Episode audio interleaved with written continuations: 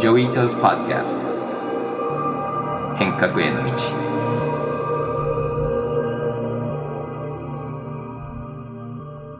こんにちは、伊藤穰一です。こんにちは、奥井奈々です。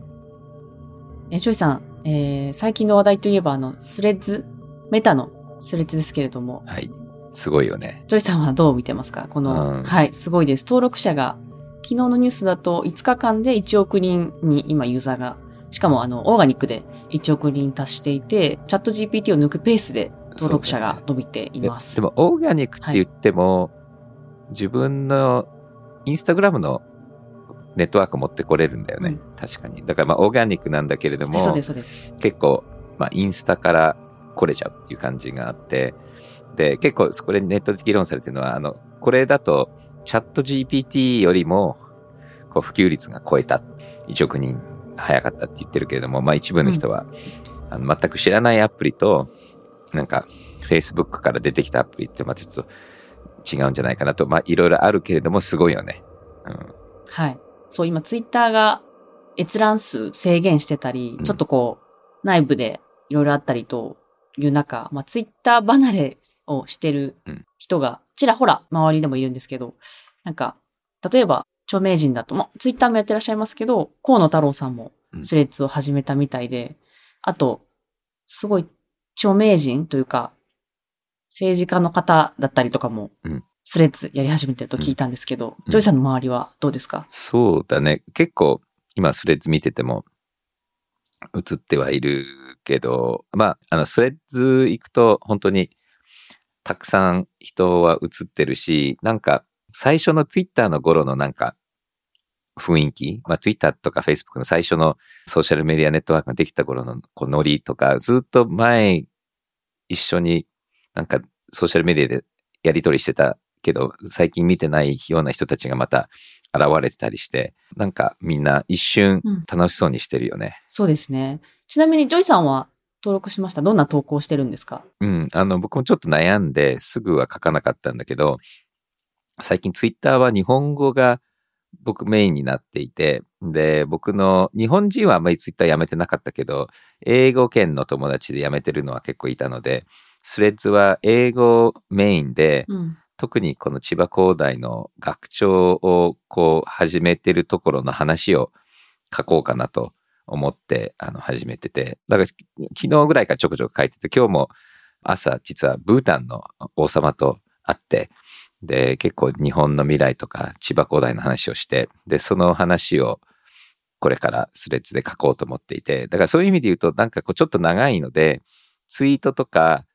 インスタと違って、なんかちょっとブログポストを書く雰囲気もちょっとあるので、そこはなんかうん。いいんじゃないかなっていう気がする。うんうん。そうですね。ちょっとブータンのはい国王にあった話、めちゃめちゃ気になるんですが。ブータンって結構ハピネスのランキングが1だったり、国としてすごくこう、マインドフルネスとかウェルネスとか、うんうん。あの、やっていて、で、今新しい、なんか特別の、そのマインドフルネスのなんか地域を作ろうみたいな話してて、で、そこで彼は結構クリプトのことも好きだし、技術、テクノロジーも好きだけれども、こう西洋的な破壊とかコンペティションって良くないよねっていう話もして、うんだから最近僕も結構ハマってる、その茶道の話とか、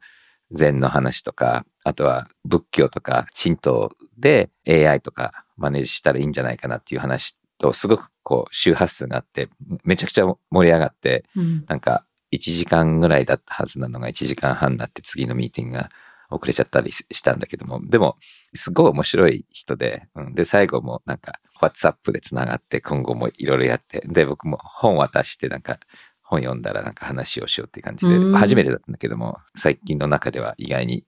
いろんな考えてることが近かったので、うんで、多分だから、ブータンも彼が考えてるような、やっぱりハーモニーとかハピネスっていうコンセプトを、なんかちょうど今世の中にこう表現して分かってもらうタイミングとしてすごくいいと思うので、うん。なんか彼をこれからちゃんとウォッチングしようかなと思ってます。うん。いや、面白いですね。ブータン国王は、日本に対して何を思ってるんですか？なんかアドバイスとかもし聞いた中であったら、ぜひシェアしてほしいです。日本のことは好きで、あの、できるだけは来る。ほんで、本当は今日はね、うんオフィシャルビジットじゃないので、まあ、秘密ではないんだけども、海外に行く途中にの時に大体日本によって何日間か来たりするみたいなんだけども、で、彼のいろんな日本の彼が好きな人と会ったりしてるみたいなんだけども、でもだから日本のことはすごく好きで、それでベンチャーとかやるときには役に立たないけれども、それこそイーロンとザックの白人男性バトルみたいな、うんあの文化とちょっと違う文化をが多分今日本 AI のこの時代の中でも必要なんじゃないかなっていう中で多分日本とブータンって。そういう和とか和みとかそっち系がまああるよねと。それをもうちょっと日本も表現しなきゃいけないし、で彼も多分いろんなこう発展に走って国を進めていくと結局そういういいところを失う可能性があるので、その辺をすごく慎重にうんうん。考えてはいると思うので、だから日本とブータンの中でそういう美学だとか文化的なところがどういうところが似てるかなという話はちょっとしたけど、あんまりまだアドバイスはまだいただけてなかったので、まあこれから話をもっと進めていこうかなと思います。おー、すごいですね。なんか今月のあのテーマも、まあ、このカルチャーとか、まあ、ブータンの、まあ、そういった文化とも、まあ、つながってくるかもしれないんですけれども、うん1ヶ月にわたって、え日本人らしさって何だろうというテーマでお届けしています。はい。はい。で、今回も、あの、リスナーさんからたくさんメッセージが届いているので、えーご紹介していきたいと思います。えまずは、あやすずさんからのお便りです。76歳のえ主婦です。中田敦彦さんの YouTube で伊藤さんを知りました。IT 技術のことは全く疎いのですが、伊藤さんが目指す Web3 の世界でのえ DAO による新しい社会づくりに今までにない希望を感じています。また、茶道や空海に興味をお持ちのことにも親近感を感じています。伊藤さんの次の趣味として、私からは俳句をお勧めします。松尾芭蕉の俳句に日本人の哲学やわびさびの世界を深く学ばれることと思います。続いては、しげさんからです。私は日本には海外発の技術や文化を上手に自国に溶け込ませる力があると思いました。11世紀に生まれた枕草子に書いてある春はあけぼの糸お菓子という感覚を今日まで共有できている文化の連続性がある一方で、最新のテクノロジーも享受できる柔軟性が日本人らしさの一つではないかと思います。戦後はフォードが生み出した自動車生産技術を国内にうまく取り込み、世界一の自動車生産国になりました。IT 産業では遅れを取ってしまいましたが、その文脈でChatGPT や Web3 なども自国文化とうまくミックスさせていくのではないかなと思っています。その中でジョイさんがおっしゃっている成長はしないけど持続はしていくというサステナブルな社会を作ることができればいいなと思います。えー続いては、まさみさんからのメッセージです。日本では紛失物が警察に届けられたり、忘れた携帯が元の場所にそのまま置いてあったりします。海外ではこんなことはまずありえません。これはどうしてなのかをアメリカ人の同僚と話したことがあるのですが、彼女は日本は地域やみんなで子供を教育するという空気感があるよと感じました。アメリカでは他人の子供が見るからに悪いことをしていても見て見ないふりをすると。もし他人の子供を注意でもしようものなら、その子の親から訴えられる可能性すらあると言っていたのが印象的でした。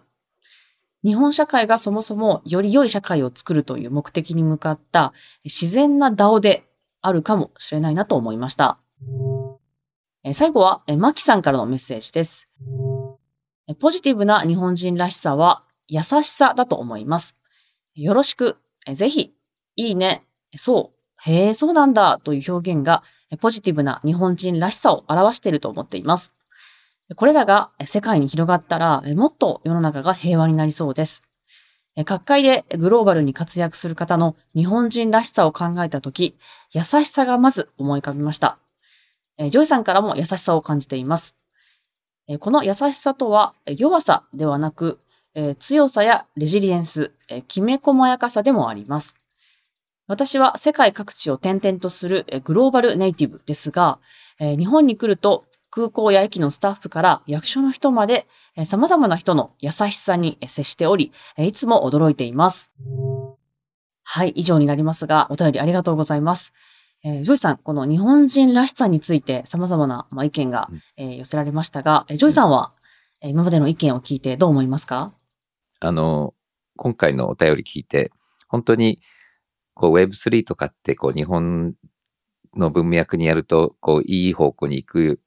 かなと思ってたら、やっぱりこういうのを聞くと、その考え方に自信がつくよね。多分、本当にみんながちょっとずつ違う視点で、この日本人らしい技術の持っていき方っていうのを考えていると思うんだよね。で、あの、一番最後の弱いわけではないけど優しいっていうのってすごく重要だと思うし、で、茶道でも、なんか、リキが書いたいろんなの読んでると、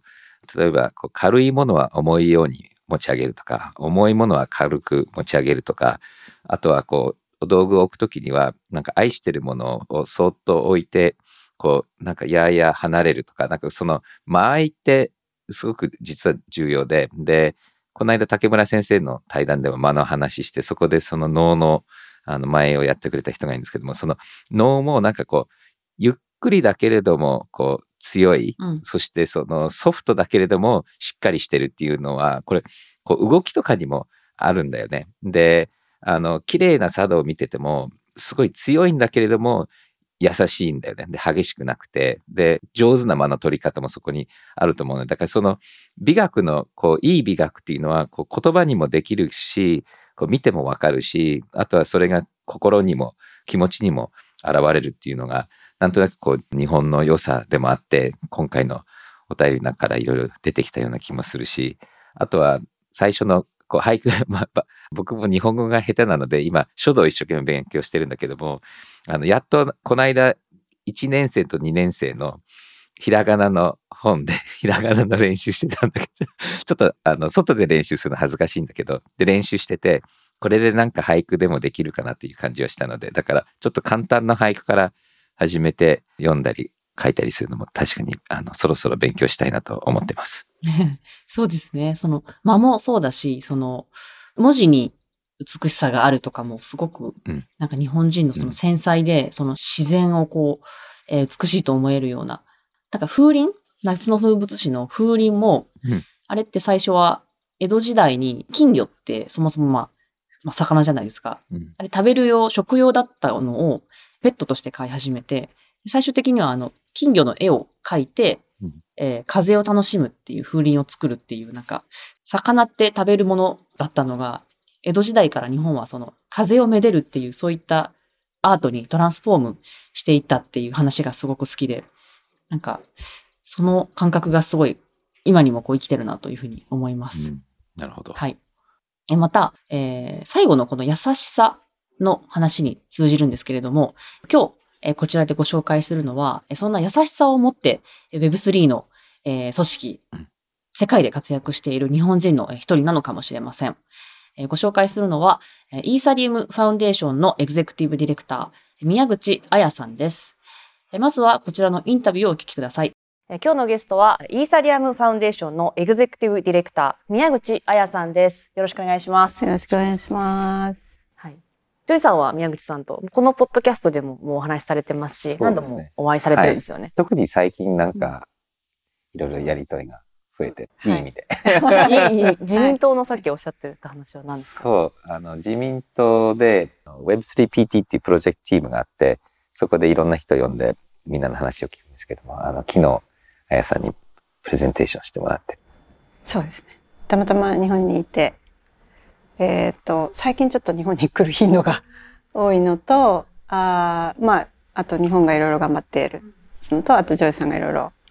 サポートされているのと重なって、そうですね。お会いする機会が最近多いですね。ああなるほど。はい普段は日本じゃないんですか？お住まいは。普段は、えっ、と、最近はシンガポールにいるんですけれど、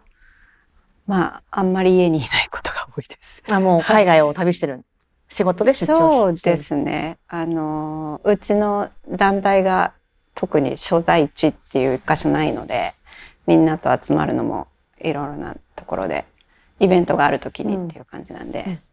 で今回はですねこの NFT とか DAPS といった Web3 を支えるこのイーサリアムブロックチェーンが、まあ、宮口さんのような日本人のえリーダーシップのもとに運営されているというのはあまり、えー皆さん知られてないように思います。えまずはえ宮口さんが所属するこのイーサリアムファウンデーションとは、まあ、何かということを説明していただけますか？そうですね。えっ、と、まず、なんかいきなり訂正で申し訳ないんですけど、はい。運営してる人が、まあ、ブロックチェーン自体をイーサリムの運営してる一つの団体とか人がいない、ね、ボスがいないっていうのはちょっとはっきりしとかないといけないんですけども、あのイーサリムファウンデーションというのは、もともとイーサリムのプラットフォームのプロトコールの開発研究をサポートするために、まあ、最初アイデアがビタリックによって作られて、で、その後ファウンダーたちが集まって、少しずつ開発が始まってたんですけども、もっといろんな人を巻き込んでいかないと作り上げられないし、まあこれをオープンにみんなのものにするために、どんどん、まあコントリビューターって言いますけども、貢献してくれる開発者たちも入れていかなきゃいけないっていうので、で、そういうプロジェクトを立ち上げるために、イーサルムファンデーションが立ち上げられて、うんそれで最初のトークンセールって、なんですか、資金を集めるためにはい。とかをサポートしたというか、ローンチしたのがうんイーサリムファンデーションだったっていう感じですね。ちょっと補足すると、NTT の電話システムは NTT いう会社がいろんなものを持ってつないでそれをサービスで売ってるんだけども、イスリアムっていうのは、これ知ってる人は当たり前だと思うんだけども、ソフトウェアがあって、で、それがオープンソースソフトウェアのプロジェクトで、で、そのソフトウェアはいろんな人たちが自分のパソコンとかコンピューターで勝手に動かして、それがインターネットで接続されて、それは誰のものでもない、こう、宙に浮いてるネットワークがイスリアムで、それ運営してるのがもう、あの、世の中運営していて、で、しかもそのソフトウェアはオープンソースのソフトウェアなので、こう、影響力ある人はいるかもしれないけども、みんなで議論して、いろんな人がコントリビュートして、でそのコントリビューションが良ければ取り込まれて、それがいいと思ったらみんなが走らせるっていう、こう、すごく民主主義的なシステムで、でそこの中で影響力ある人たちが集まって、それを応援する団体みたいな感じなん。だ。例えば、大阪弁っていう言語があって、大阪弁推進会議っていうのがあって、うん。それがイスリアムファウンデーションだとすると、大阪弁で電話で取引してる人たちが、このバリデータで、でその大阪弁を好きな人たちがコミュニティだったりするので、だからそのぐらいこう、運営っていうコンセプトからちょっと離れてるっていうと多分、使ってる人は NTT の電話とあんまり違うっていう感覚ないかもしれないけど、このものはだいぶ違うってところ。なるほど。仮想通貨のイーサリウムと関係はどういう関係性なんですか？さっきあのトークンローンチって言ったんですけれども、最初に、まあ、資金を調達するためにトークンをみんなに渡して資金を調達したんですけど、そのトークン自体が、このイーサリムのプラットフォームを、えーまあ、スマートコントラクトっていう技術が一番イーサリムの革命の部分ですけれども、動かすための、まあ、が、まあ、ガスっていうのかなしますけども、燃料みたいなものですね。なんで、まあ、本来そのための、まあ、英語ではね、ユーティリティとかっても言いますけども、もので、それにある程度、まあ、そこに価値があることによってセキュリティも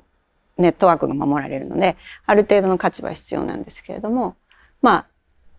あ、それまでの、まあ、ビットコインとかだった、いわゆるそれがどのぐらいお金みたいに価値があるかっていうのの見方と、ちょっと完全に使い方が少し違ううん。っていうので、えーまあ、ただそれを資金として、えー資金を集めるために、えー使ったのでちょっとそこが分かりにくいかもしれないんですけど、基本はそのスマートコントラクトプラットフォームを回すためのトークンです。あ、じゃあイーサリウム自体をみんなでこう売り買いするんじゃなくて、する目的じゃなくて、こうみんなも集まった目的はやっぱ資金調達っていうのが大きいですか？そうです。まあ、そ、そこにさっきも言ったんですけど、価値があるということで、報酬の仕組みが決まっていて、ネットワークのセキュリティを守っているので、価値があることが大事ではあるんですけれども、本来作り上げたゴールというか、一番大事な目的は、まあ、そこ。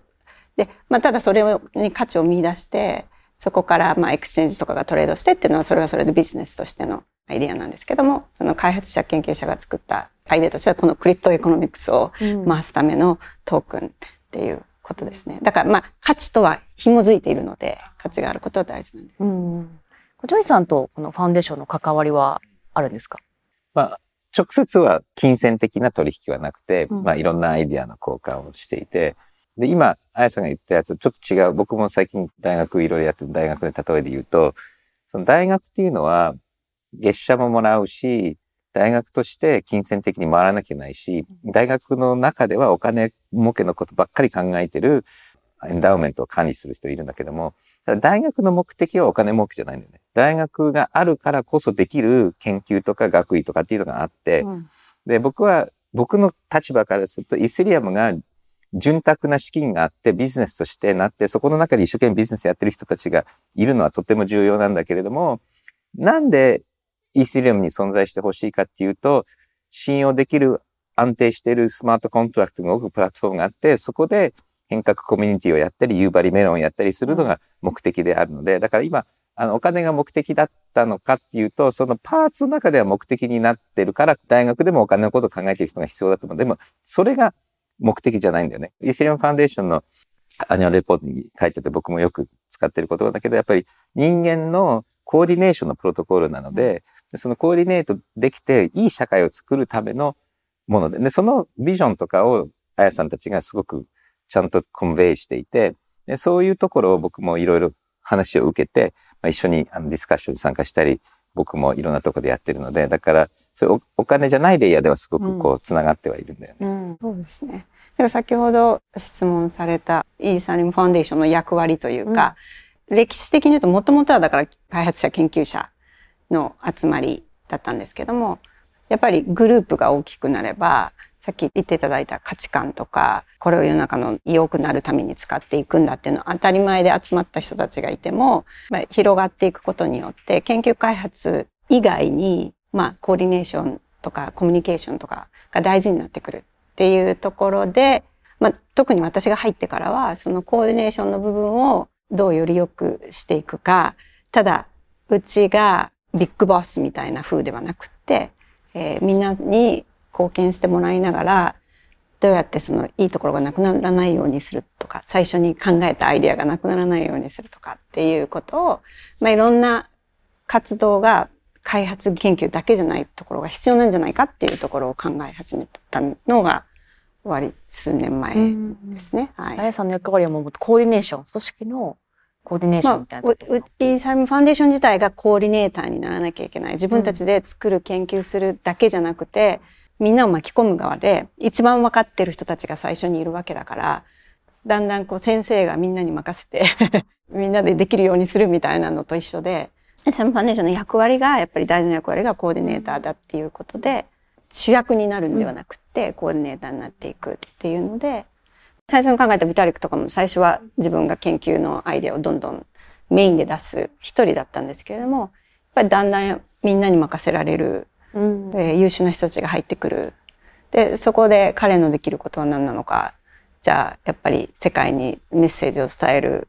力があるので、っていうことにいろいろ、まあ、本人も考えてやってるし私も考えてやってるんですけどイーサリムファンデーション自体もこう生きてる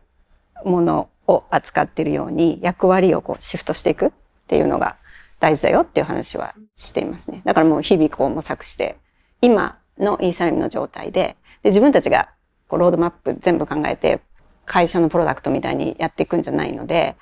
予想できないこととか起きるじゃないですか。でも今のその現状のイーサリムのエコシステムの中で何が足りてないか、どういうとこが行き過ぎてるかとかを考えて、じゃあ今やらなきゃいけないことを、なんですかね、日々アジャストしていくみたいな。うん、結構だから柔軟性も必要だし、うん、もちろんクリエイティブに考えなきゃ、普通の会社の考え方とか、まあ、基本なんか組織に所属すると固まりがちなんですけど、そうじゃない、なるべくそうじゃないっていうのを、あの、即していかないと、なんか楽な方に行っちゃう。さっきお名前出てきたあのビタリックさんは共同創業者だと思うんですけど、はい、彼はどうやって出会ったんですか？ビタリックはもともとは私の前職にとクラケンという exchange にいたんですけれどもサンフランシスコにその頃住んでいたのでそこのオフィスにまだ一番最初の小さな あのこの部屋より小さいぐらいのオフィスに数週間なんかこう泊めてもらったというかオフィス使わせてあげてたみたいな時があって、で、その時にイーサリアムのホワイトペーパーを彼がちょうど書いていたっていうのを知らなかったんですけど、後まで。っていう頃に出会ったんですが、まだティーネイジャーであんまりすごいおとなしい人だったんで、そんなにこうわーっと話すっていうタイプじゃなかったんですけど、それが出会いで小さいコミュニティだったし、今に比べたら、みんな結構知ってるっていう時で、でなんかいろいろちょこちょこは重なったんですけど、同じ業界にいるし。ですね。で、2017年、えっ、ー、と、私が前の仕事を辞めて、まあちょっともう少し自分の本来興味あるどうやってこれで世の中を良くしていくかっていうところにシフトして何かやろうかなと思っている時に、まあ、彼と彼の周りの人たちに、あの手伝ってくれないかっていう部分があったっていうところですね。以前あの、ね、さっきもちらっとありましたけど先生だったんですよね、はい。イーサリアムに関わる前のキャリアは。とこのブロックチェーンクリプトに関わる前はちゃんとした仕事はそうですね高校教師でしたね日本で。はい。何を教えてらっしゃったんですか？英語を教えてたんですけどやっぱりなんか英語っていうのは単に私はツールであの言語なんでその先にある文化とかなんかそういう話をするのが好きだったしあとはやっぱり日本って小さな島国なのでこういろいろ私が話したりとか読んだりって学べることもあるけど外に出てしかわからないことがあるから外に出ましょうっていう、うん。なんか advocate っていうか生徒にみんなで外に出ようって言って、まあ、私のだから生徒たちは結構外に出て行ってなんかいろんな冒険をしてくれた人たちが多いんですけど、はい。なんかその先生からこうブロックチェーンとかクリプト業界に行くってかなりジョイさんが出会ってきた中でもいらっしゃいますか？そうですよね。珍しいような気がするけど、逆に、あやさん、先生からブロックチェーンに入ってる他の仲間っている？いやー私が知ってる限りはいない、まあいね、いらっしゃ今はもう業界が大きいんでいるんでしょうけど、まあでも教師としてなんかこう何を若い子たちに伝えていかなきゃいけないかとか私の中ではやっぱり少しだけあのアメリカで学んだこととかもあったのでなんかこう割と日本ってすごく、えー便利で住みやすい国なのでクリティカル・シンキングがあの失われがちとか失われがちもそうですけどなんか教育の中にあんまり入ってないじゃないですか。なんかみんなと同じように考えなさいみたいに私特に古い世代だからそうやって育てられてでそこにちょっと疑問を感じていたのでなんかそういうのを伝えていた割と熱血教師だったのでそういう意味ではなんか世の中の間違ってることとか正義不不正とかそういうことには敏感な方でそれも伝えてた方だから割と話してることはあんまり今と変わらないというか自分の中ではつながってるんですよね。なんかクラーケンの日本代表の時にマウントゴックス事件のあの処理も行っていたと聞いたんですけど、はいはい。それは本当ですか？まあそれはなんかもうやらなきゃいけないというか正義感でやりたかったわけじゃないですけど正義感というかうちの、えっとクラーケンのトップがやっぱりまあそういう人だから誘われて参加したんですけどあの頃、まあ、ジョーさんもご存知だと思うんですけど古いビットコインの人たち特にあのお金っていうよりはこう世の中の問題意識で次のこういうも技術がなきゃいけないっていう意思でやっているからなんですかね中央集権っていうやり方に問題があるってでやってるから。だからあのマウントコックスでみんなが被害を受けた時にそのトップのジェシー・パワールがやっぱりなんかもともと彼クラケンってマウントコックスがうまくいってないハッキングされてるのを見てこのままじゃいかんと思って作ってた人だから彼の正義感でなんかこう被害者たちを助けたいみたいなのがあってそれで私が日本の人だったからで日本で起きたことだったからまあやらざるを得ないとかうん。説明しなきゃいけない。うん、で例えば債権者の人たちのあの持ってたクリプトがなくなる。まあその頃はメインがビットコインだったんですけどそれをまあ破産の手続きとかの中でビットコインを現金に変えないっていう。あえて破産する時って全部リクエデートするのが普通。てか歴史上それまで過去ないんですけどそれビットコインのまま変えないで欲しいっていう説得をするっていうのとかをやってそれは意外と知られてないんですけどあの時売っていたら売っていたら、ね、全部 liquidate してたら2万円以下とか。よかったですね持ってて。ジョイさんこの判断すごいどうですか？やっぱり今、本当にこうブロックチェーンの人たち、ビットコインも含めてブロックチェーン信じてる人たち、信じてない人たちってもう完全に違うんだよね。やっぱりあの本当に信じてる人たちは限りなくたくさん自分の資産はもうビットコインなりイーセリアムで置いとくのがもう当たり前なんだよね。で、そうじゃない人たちは本当にこうちょぼっと入ったりちょぼっと入ったりっていうので、で、やっぱりそもそも多分そういうところにいた人のたくさんの人たちは、やっぱり本当の信者なので、なんかこう、こっちは当たり前のことはこっちからすると侵害みたいな感じで、で、そこのこう境目で、今特にクリプトウィンターになると、もうクリプトなんかなかったことにしようみたいな人たちってアメリカとかには特にいて、もう僕が最近やり出した時でもすでにいたんだけども、結構 NFT の業界なんかは、もう考える単位はイースなんだよね。で、ドルとか円に換算してないんだよね。で、たくさんやっぱりクリプトの世界の人たちっていうのは、メインの測る単位がビットコインだったりイースだったりするので、だからやっぱりそこ結構もう多分その時期からもそういうネイティブの人たちとはこう繋がってはあやさんとかいたと思うんだけど、今かなりのたくさんの人たちはそういうふうになってきてて、うんそれ多分入ってない人には見えてないかな。そうですね。なんですけど私も手探りで、うん。そうした方がいいですよみたいなことを伝えたんですけど、本当にそうしてくれるっていうのはびっくりびっくりというかだから割と、それだ賢い判断。こ交渉相手は裁判所なの？うん、担当の方が、えーすごくは物分かりがすごいねあのみんながやっぱりいろいろ文句言ってたりしたんですけどやっぱり日本と手続きするの大変なんですよとかほとんどもう90%以上が外の人たちなんで債権者は。っていうので、うん、すごいなって思いました。歴史上すごいことですね、うんあれは。そこになってらっしゃったんですもんね。そうですね。あんまり今なんかそういう話はちょっと仕事とずれるのでしないんですけど。なんかでも普通の組織ってこう問題が起こったらまあトップが出てきて、まあ、謝罪か何か文献してみたいなだと思うんですけどイーサリアム財団って非営利組織じゃないですか。なんかその非営利組織とまあ普通の会社、まあ、もちろん共同創業者がいてえーエンジニアがいてっていうふうにもあると思うんですけど普通の会社と違うところって、まあ、組織として何が違うんですか、えー、とまず非営利ってこと大事なんですけどで会社っていうのはさっきも言ったようにやっぱり最終のゴールがまあそうじゃないいろんなゴールがあるにしても利益を上げるまあ、特に例えば株式の会社とかは株主のために利益を上げることがボトムラインというかゴールなのでそれをやっぱりゴールっていうのは一番大事でそれに向かって進んでいくわけじゃないですか。だからで普通ノンプロフィットっていうのは最近よく考えたんですけどやっぱりその非営利なのか営利なのかっていうことだけじゃなくてそのゴールの設定がそもそも自分たちの利益がゴールではなくて世の中のこの部分が良くしたらいいっていうところがゴールなのでなんですかね、それが元に全部が作られるべきっていうか、作ってからそれがあるとかじゃなくて。っていうのでそれが大きく違うんですけどもあとはイーサリアムファンデーションは特に普通のノンプロフィットともちょっと違うというか、えーまあ、運営の仕方もそうだしそもそもやっぱりこのディセントライズな分散型の技術をサポートしてるんですけれども運営の仕方も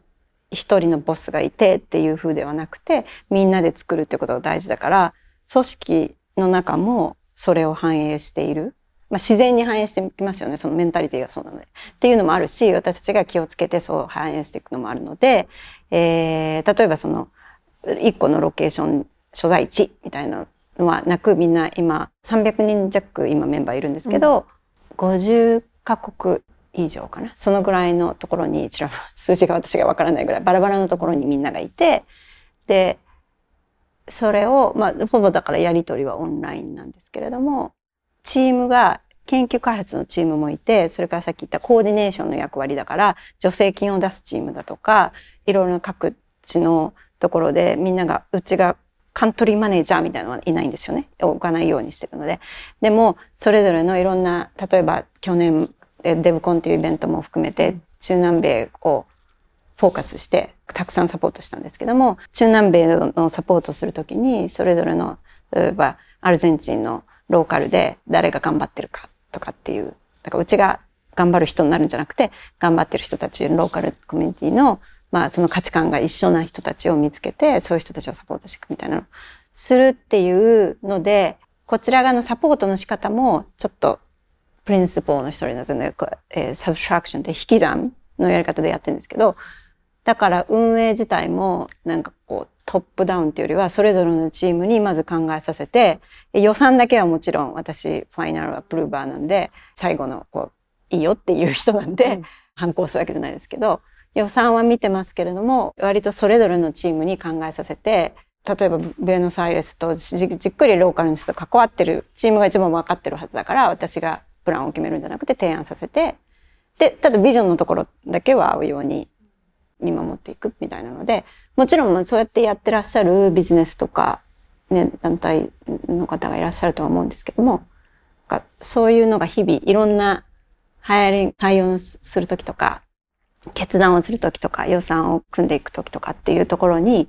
少しずつちょっと違いが出てくる。意思決定も50カ国の方がいて、で、分散組織で、で、かつオンラインって相当リーダーシップ取るの難しいんじゃないかと思うんですけど、こうなんか宮口さんがもうあえてこう日本人っていうあの立場を使うなら、こう気をつけてることとか、意識してることって何かありますか？日本人なんで自然に自分で意識せずに日本人の部分がどうしても私のパーソナリティの中にあるので出てるとは思うんですけども日本人っていうよりはリーダーシップで多分役立ってるのはそのもともと教師だったっていうところでうん、で先生っていうのは自分が何か全部やるのが最終ゴールじゃないじゃないですか。なんか子どもたちが自分たちで考えてできるようになってそうやって先生がいらなくなったら一番ベストなので。っていう意味ではそこが似ているかなと思ってますね。うん、はい、で私は割とトップダウンに自分が全部決断して全部マイクロマネージして入っていくっていう方がむしろ慣れていなかったので、えー、そこは自然になんかこの分散型の組織の運営の仕方にフィットしていたのかなと後から思いましたけど。五条さんから見て、あやさんのこう組織アプローチってどう思いますか？からさっきあの言ったそのオープンソースのプロジェクトって前からあるんだよね。で、多分いろんなリーダーシップのスタイルあるけども、確かあれ Python だったかな？結構いいオープンソースプロジェクトで、で、そこも女性リーダーがいて、で、彼女もやっぱりこうすごくさっきのコーディネーションじゃないけど、みんなをうまくこうまとめていくのが上手で、で、やっぱり下からこうサポートされてるリーダーだったんだよね。で、もちろんトップダウンの人もいるけれども、結構元気なオープンソースプロジェクトのリーダーのタイプっていうのがいて、で、それに結構僕はなんか、あの、あやさんの感覚って似ているし、うん、そしてその、僕も最近よく日本の哲学の話してるけども、うん、その、うん、和みとか和とか、生きがいとか、こう、なんか、拡大が目的じゃない調整の気持ちっていうのがあって、で、これって日本のベンチャーとかだと足引っ張るのね。で、さっきのその日本のこうちょっと硬いところそこから出てくるんだけども、ただ、イスリオンみたいに、もうほっといても炸熱してるコミュニティで、で、お金が絡んでるから、ほっとくと結構お金の最適化と最大化に自然と流れちゃうところに、あの、で、これビタリックもちょっとそういうところあるんだけど、ビタリックとかあやさんみたいに、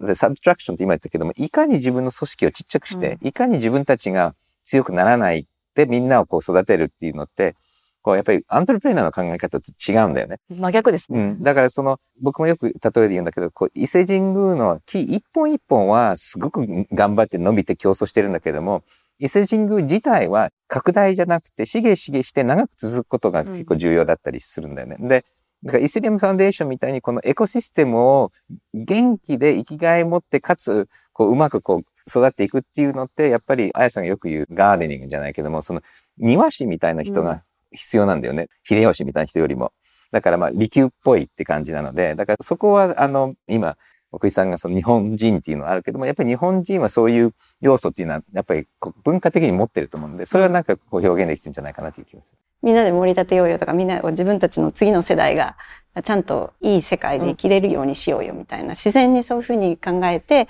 ビジネスだとしてもノンプロフィットだとしても、だからノンプロフィットかビジネスかどうかっていうよりは、そういうのが世の中に、えー、例えばイーサリムファンデーションとかイーサリムだけではなくて、もっと大事なんじゃないかなって思いますね。やっぱり見てて。うん、で、イーサリム、ジョージさんがおっしゃったように、イーサリムはもうこのクリプトっていうか、どうしてもお金にとても近い技術なので、えー、そことの葛藤っていうのは日々あるんですよね。やっぱりだんだんお金をこう儲かる仕組みにしやすくなる流れっていうのはどんどん出てくるんですよね。うん、でもその時にちょっと立ち止まってか引いて、あやっぱりえそもそもなんでこれ作ってんだろうって使って、えー、ソリューションというかいろんなアプリケーションができてほしいんだろうっていうところを考えるこうきっかけとかインスピレーションみたいなのをうちが出していかないと今のところやっぱりなんかいけないんじゃないかっていうのが。でそのうちそういうことをやってくれる人たちがもっと増えていったら、ね、私の役割っていうのも小さくなれるんだったらそれはそれで素晴らしいし、うん、私もずっとイーサルファンデーションに一生いるわけでもないし、うん、ビタリックも何百年も生きてるわけじゃないのでそれをの価値をどうやって続けていく、そういう意味で言うと伊勢神宮のとかはねあのそうですね。それが伊勢神宮の存在と価値観みたいのはずっと保たれてるっていうのはうんでしかも誰がやってんだろうみたいのがうんわからないけどっていうのはかなり学べるところですよね。はい。宮口さんに実際にお会いして、世界で活躍している人の中では、すごくこう、日本人の、こう、いい優しさの部分が滲み出るような、あの、方だなと思ったんですけれども、えージョイさんはこの宮口さんのリーダーシップについてはどう思いましたか？僕も奥井さんが言うようにやっぱり彼女とても日本人らしさを上手に出しててそして多分彼女をリーダーとして受け入れるこうイスリアムコミュニティのこう良さも感じるよね。でオープンソースのソフトウェアプロジェクトのリーダーって今までいろいろ見てきたんだけども多分いろんなリーダーはいてあのライナス Linux のライナスなんかまあまあソフトなんだけども結構強いところはあって多分そのオープンソースのプロジェクトリーダーの中では、あやさんみたいな人が、まあ、いなくはなかったけれども、ただイスリアムはオープンソースを超えて、かなりスケールが大きいし、影響力もすごい。中で、これもあのよく彼女言って、そのイスリアムファウンデーションを拡大するんではなくて、こう、なるべく小さくやって、で、とにかくこう、謙虚にこう、うまくいく方向に持っていこうとしてる。あこれはとてもジャパニーズで、これをあのちゃんとそのコミュニティが受け入れてるっていうことは僕すごく面白いと思うんですよね。うん。なんかあの、リーダーシップってそもそも日本語ではないというか外来語じゃないですか。うんで、その日本人のリーダーシップって、やっぱり今語られてる、まあ、起業家とか組織のリーダーシップって割とこう、欧米的なというか、あの、日本人らしいリーダーシップっていうのを議論されぬまま、リーダーシップの話が進んでいる感じがするんですけれども、こう、うんあやさん、宮口さんのような人はすごく日本人らしい組織のまとめ方だなと話を聞いてきて思ったんですけど、うんこのそっと支える日本のリーダーシップと、この欧米で一般的に言われている、アメリカで言われているリーダーシップっていうのはうん、若干違うなと思うんですけど、ジョイさんはこの日本人のリーダーシップと海外のリーダーシップってどういうふうに感じてますか？多分、あの、やらなきゃいけないことによって、またちょっとリーダーシップのタイプが違うと思うんだよね。だから、やっぱり競争して、なんかこう激しく進む、早く進むのは、こうトップダウンのリーダーシップが必要だったりするんじゃないかな。あの、スティーブ・ジョブズみたいな人がいなかったら多分 iPhone もできてないし、で、やっぱり、こう、巨大な会社を早く作るのには、ちょっとこう、コンペティティブネスがないと多分できなくて、で、そういう、こう、すごく早く伸びたり、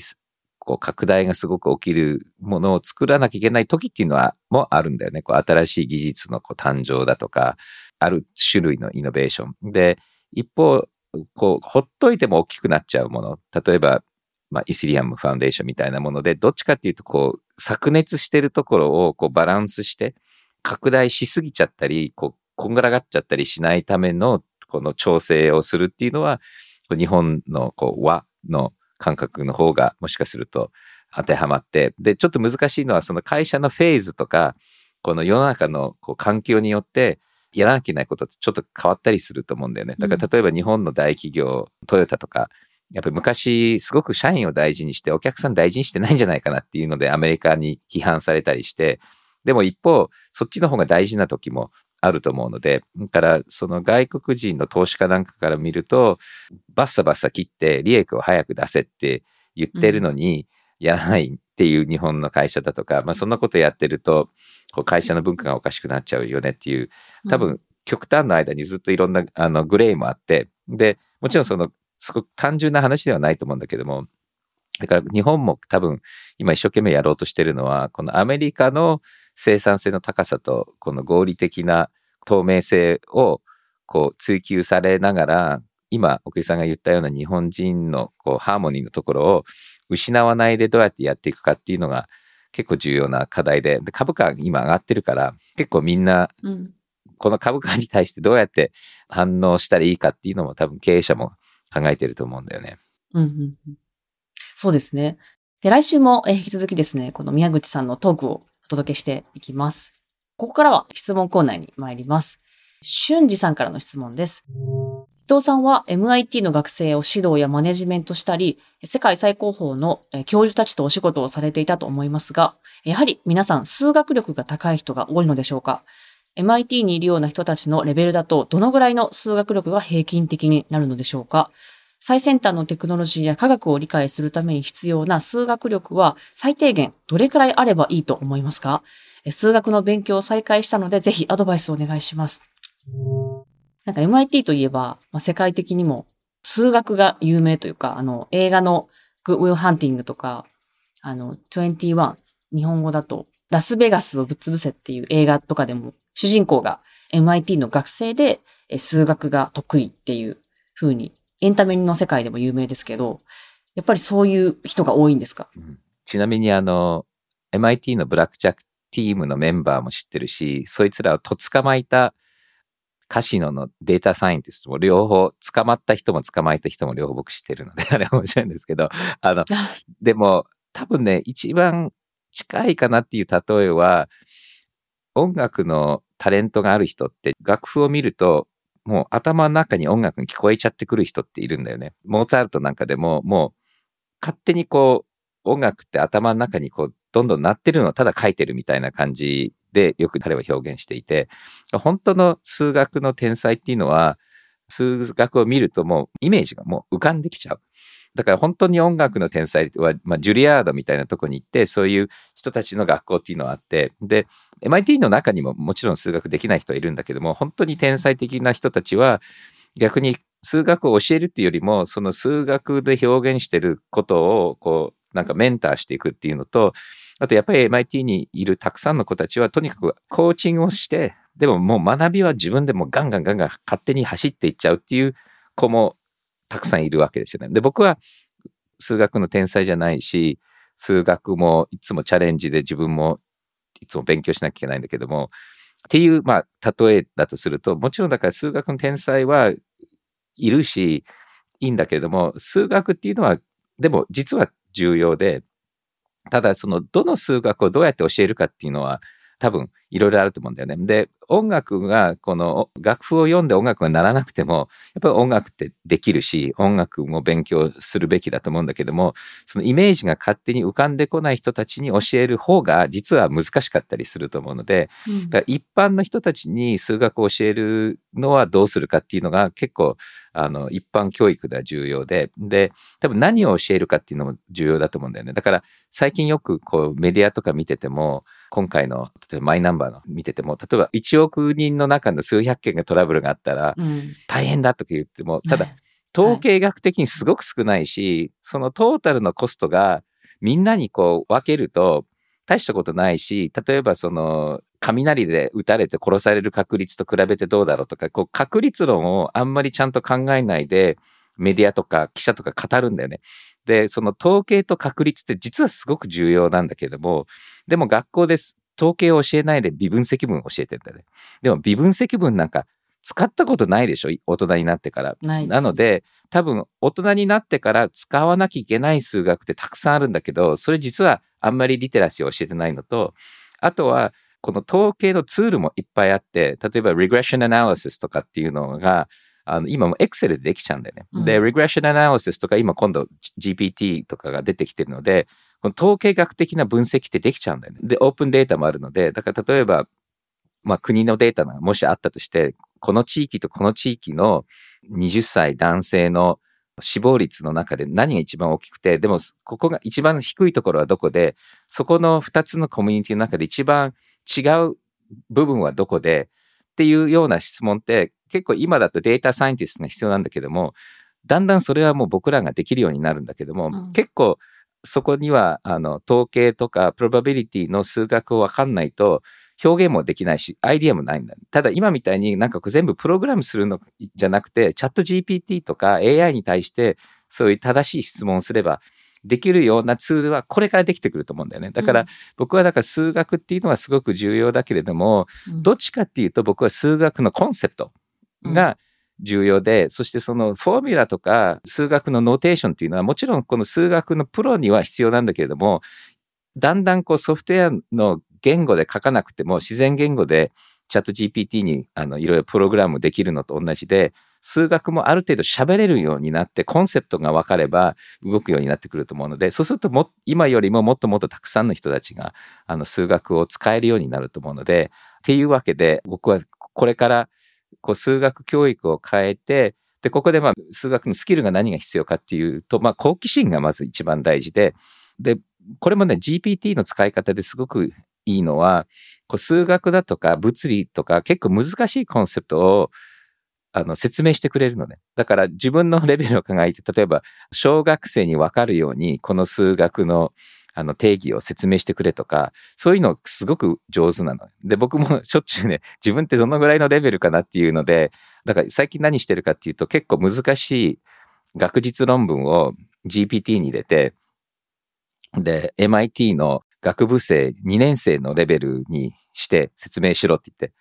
あ、じゃあごめん、あの、1年生のレベルにしてってこレベル下げて聞き直して、自分が分かるまでどんどんレベル下げていく。うん、でも、やってくれるんだよね。で、もちろんそれパーフェクトじゃないけども、感覚的にわかるので、そうするとその後論文読むと、こう、だんだん負に落ちるようになってくるんだよね。だから、こう、勉強のために、こういう数学の勉強にはすごく向いてると思うの、この生成 AI は。ああ、そうですね。確かにコンセプトを理解するとか、なんか自分のレベルを理解するっていうところで使えますね。うん確かに。ちなみに、あの、チャット GPT を使いこなすっていう以外に、その、まあ、今の起きてる最先端のテクノロジーとか科学を理解するためのえー数学力って意味だと、どのぐらいあれば、うんうん。どのぐらい必要ですか？あの、結構難しいのが、何をどのぐらい学んで何をしたいかにもよると思うんだよね。だから数学とかディテールを理解した方が、新しいことをそこから考えたり、直感的にこれとこれって似てるよねっていうのを理解するのにはすごく重要なんだけども、ただ数学なくても、ある程度は理解できるようにはなると思うんだよね。ただ、コンセプトがあると、中身の構造とディテールを理解しないと、多分人に説明したり、質問答えたり、それを使った新しいクリエイティビティっていうのは湧かないので、で、そのディテールを理解するためには数学が結構必要だったりするんだけれども、うんただそれ数学って呼んでもいいと思うんだけども、もうちょっと何かっていうと、その科学技術の構造のディテールなんだよね。だからもう、あの、ディテールになってくると、こう、物理を数学で説明するし、例えば音楽も数学で説明できるし、数学でいろんなものを説明できるんだよね。で、数学っていうのは、一つの考え方は、こう、サイエンスの説明する言語の一つで、で、それ数学なくても説明はできるけれども、数学知ってた方が、もっときちっと構造的に説明を受けやすい。だから、言語の延長で考えるといいかもしれない。で、この間、経済同友会のイベントで、誰かがこう、日本はもう一つ損なのは、GPT が、あの、日本語を処理するのに、こう、トークンの数、だからそのかかるコンピューターリソースが高いんだって、同じことをやるのにも。でもそれに言われてみたら確かに日本語って同じお蕎麦頼むのにも多分言葉英語より4倍ぐらいかかるので、あの、日本語っていうのはあんまり構造的なことを説明するのに向いてない言語だと思うの。さっきの和みの世界になってくるんだけど、結構曖昧なところとか、はい。あんまりこう、きちっとやるために必要ない情報いっぱい入ってたりするので、だからそういう意味で言うと、その数学はものすごくきちっと圧縮された構造化された言語で、だから日本語が一番そこから遠いかもしれない。だから日本人にはもしかすると数学 もっと重要なのかもしれないけれども、で、よく数学好きな人たちはやっぱり数学を学んだ方が脳がロジカルに動くっていうふうに言う人もいて、で、それは確かにそうだと思う。やっぱり言語で考えるよりも数学で考えた方が、シュポってこう、ポイントにいけるし、その本当の天才的な数学の僕の知ってる人たちは、なんか普通の人が想像できないぐらい複雑なものを頭の中でこう、いっぺんに持てるのね。で、その数学式だけではなくて、こう、数学的な構造のものを脳の中の仕組みが対応してるっていうのもあると思うので、だからっていうわけで、この答えはすごく、この質問はすごく難しいと思う。あの、できる限り数学は勉強した方がいいけれども、ただ、そのフィールドによって必要な数学が違うので、あの、うん僕は個人的にはいつも何してるかっていうと、これを学ぶ、本当に理解するために何が必要で、そうするとこの数学が必要で、その数学を勉強するためにこの数学が必要でっていうので、こう目的持って僕いつも数学の勉強するんだよね。うんでも最終的には、だから最近こう AI の勉強してるときに、あの僕もうずっと前やった微分積分をもう一回必要になって、で、これはもう数年前、高校生とかに微分積分を教えるすごく優秀なコーチみたいのがいて、で、彼にこう何回かかけて、すごく細かくあの微分積分の話を聞いて、でもその時はすごく自分が勉強してるとことつながったから、バーンって負に落ちて、すごく楽しかったんだよね。あの高校で覚えてることよりもは。ああ。でも確かにおっしゃる通りですね。数学って、こう、私も仕事をする前とかにたまになんか、数学パズルとかすると頭がシャキッとして仕事がはかるとかってこともあるので、なんかこう大人になってこう数学を学び始めるっていうのは、えー学び直すっていうのは確かにいいかもしれないですね。はい。ではお便りは引き続き募集しています。えーグローバルに受け入れられる日本人らしさってどんなものがあると思いますか？世界に広めたいポジティブな日本人らしさをぜひ教えてください。えーもちろんテーマにえー限らず、えージョイさんへの質問も随時受け入れています。えーぜひお便りをお寄せください。では、ジョイさん、今週は以上になります。ありがとうございました。はい、ありがとうございます。デジタルガレージは危険な海に最初に飛び込むファーストペンギンスピリットを創業以来大事にし続けています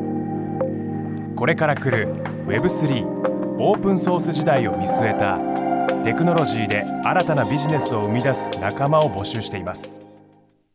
番組詳細欄にあるリンクよりぜひご覧ください